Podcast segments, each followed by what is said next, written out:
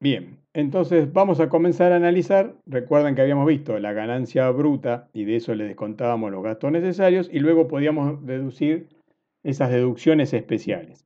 Y nos encontrábamos que en el artículo 86 había deducciones especiales de las cuatro categorías de ganancias, es decir, que ese concepto de gasto podía aplicarse a distintas fuentes productoras. En el artículo 145 había una deducción especial que es el impuesto pagado por un tercero. Y luego teníamos deducciones especiales propias de cada una de las categorías, en el 89 que era para la primera categoría, en el 90 para la segunda categoría y en el 91 para la tercera categoría. Bien, y luego de restar esas deducciones particulares, que las vamos a ver en particular y expresamente cuando analicemos cada una de las categorías de ganancias, luego teníamos deducciones generales que no podíamos vincular a ninguna categoría de ganancia. Es decir, si yo quisiera tomar uno de estos gastos y decir de qué categoría son, no podríamos encontrarle punto de vinculación y están en el artículo 85 de la ley. Estas este, deducciones generales, como justamente no son de ninguna categoría en particular, o sea que no podemos seguir el criterio de si son de primera y tercera, deducirlas cuando se erogan en el momento del devengado o cuando se pagan en el momento de percibido, se van a deducir por el criterio de lo percibido. Y así tenemos entonces seguros de vida, aportes jubilatorios, amortización de bienes inmateriales, aportes a obras sociales, alquiler de casa habitación, servicio doméstico, seguros de retiro. Y algunas que tienen un límite porcentual, que son las donaciones, la cuota médico-asistencial y los gastos médicos. Vamos a analizar cada una de ellas. Bien, y luego esas este, deducciones serán analizadas particularmente este, cuando analicemos el punto que sigue del programa, el punto 8. Pero lo que sí nos vamos a detener a, a analizar las deducciones no admitidas, y en ese sentido nos encontramos que como deducción no admitida tenemos los gastos personales, el interés del capital propio invertido por el socio o sueldos, la remuneración del cónyuge o pariente, el impuesto a las ganancias, la remuneración de directores en el extranjero, la adquisición de bienes muebles o mejoras, las reservas de utilidades, la amortización de llaves, marcas y similares, las donaciones, la reserva legal, la amortización de automóviles, la retribución de marcas patentes pertenecientes a sujetos del interior y las operaciones ilícitas como el cohecho, etc. Todas estas las analizaremos una a una. Empezando con la primera, los gastos personales de sustento están en el 92, inciso A.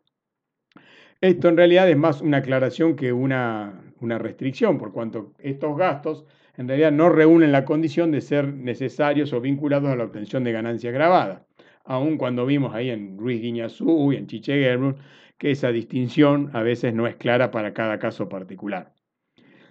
Bien, Alguno puede decir, bueno, pero los gastos de sustento son necesarios para yo poder obtener ganancias grabadas, porque en definitiva, si yo no como, si no me alimento, no podría estar en condiciones de sentarme a dar esta clase. Pero lo cierto es que esos gastos, la deducción no ha sido admitida y los mismos se encuentran cubiertos, aunque por el monto tan exiguo de manera incompleta, por la ganancia no imponible y demás deducciones del artículo 30 de la ley. Por eso la ley no admite su deducción. Sin embargo, digamos, este, esta cuestión siempre da lugar a, discusiones o a una línea gris sobre qué es lo que está no deducible y qué es lo que se puede deducir. Bien, con respecto mm, al interés del capital invertido, bueno, esta es una limitación a la deducción en las rentas de sociedades de personas, que están en el 53 de inciso B, por ejemplo, la sociedad colectiva, las sociedades de la sección cuarta, la sociedad de capital industria. Bien, y también para la empresa unipersonal, que están en el 53D, donde eh, la empresa, que es considerada como una fuente generadora del rédito por la teoría del balance, requiere contar con un capital. Ese capital, digamos, si dispone retribuir con un interés al aporte de capital que hagan los accionistas de estas sociedades, los socios, mejor dicho, de estas sociedades, o el dueño de la empresa unipersonal, es Está prohibido porque es una deducción no admitida y esos intereses que le paga la sociedad a su socio o a su dueño no son deducibles. En el caso que se hubieran pagado, las tendremos que restituir tachando ese gasto e incorporarlo a la participación del dueño o quien corresponda. Esto implica que la adición no será global, sino que se va a, adicionar al resultado este, los intereses ganados por el sueño socio, en particular por cada uno. ¿Esto qué quiere decir? recuerden ustedes que cómo resultaba la determinación de este tipo de sociedades. Se determinaba el resultado porque no era sujeto de la obligación tributaria, sí pasivo del impuesto.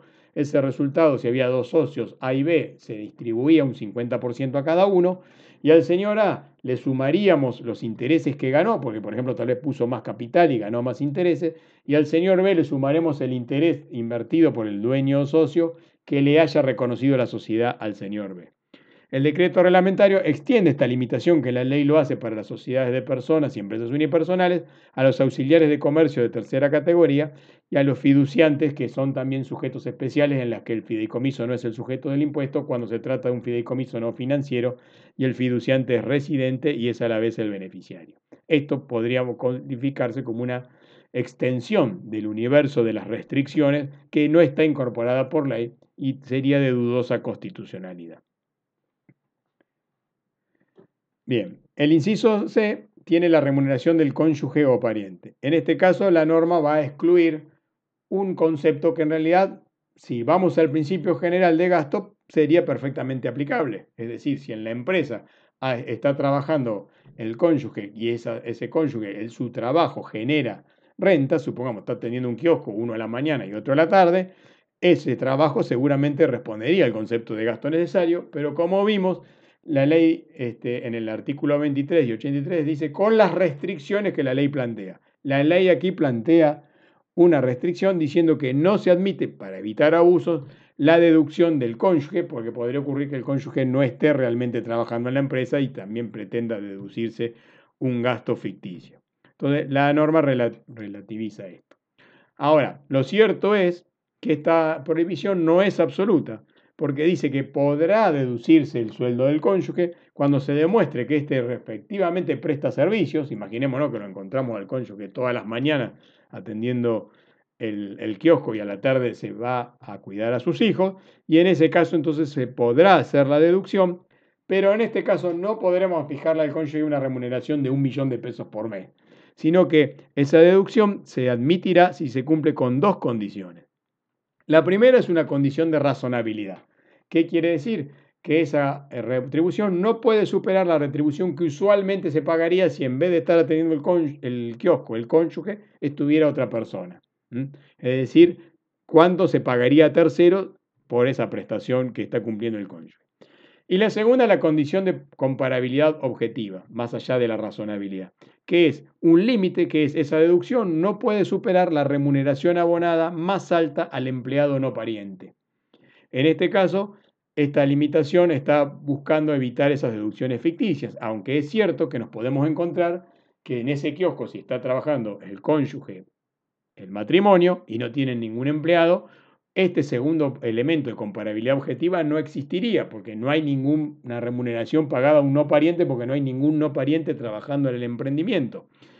Por lo tanto, ahí pareciera que la norma diría, bueno, entonces aquí no puede deducir nada.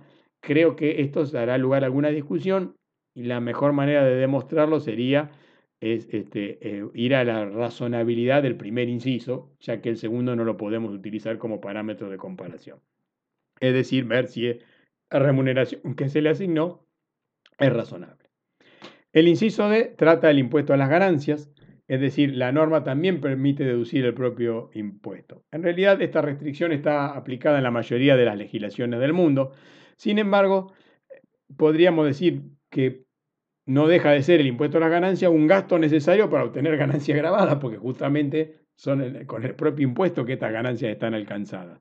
Es decir, de mi renta neta yo voy a tener que soportar, además de pagar el impuesto inmobiliario o la luz o el del, local o el alquiler, también voy a tener que pagar el impuesto a la renta si quiero obtener ganancias y tener mi negocio abierto. Lo cierto es que la ley no permite la deducción. Sin embargo, el 145 del decreto reglamentario permite deducir el impuesto a las ganancias pagado por el contribuyente cuando el sujeto pasivo de la obligación tributaria es un tercero. Es decir, cuando alguien se hace cargo del impuesto de otro. En este caso, este impuesto, ¿por qué es pagado? Si no es el sujeto pasivo del impuesto, ya por una relación de derecho público, por una relación contractual que el beneficiario exige que se hagan cargo del impuesto a quien que lo contrató. En este caso, ese gasto SIP sería deducible. El artículo este, 40 de la ley también no establece un impuesto que vamos a ver en, en próximos videos sobre las salidas no documentadas.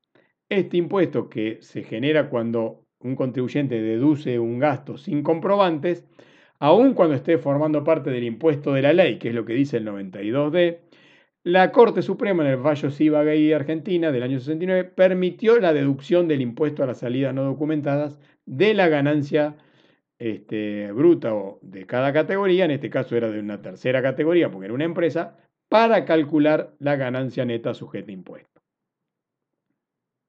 Bien, este inciso también habla de los impuestos sobre baldíos y en realidad aquí diría que esto es más una aclaración que una restricción por cuanto ese gasto no es necesario y no podría hacerse la deducción.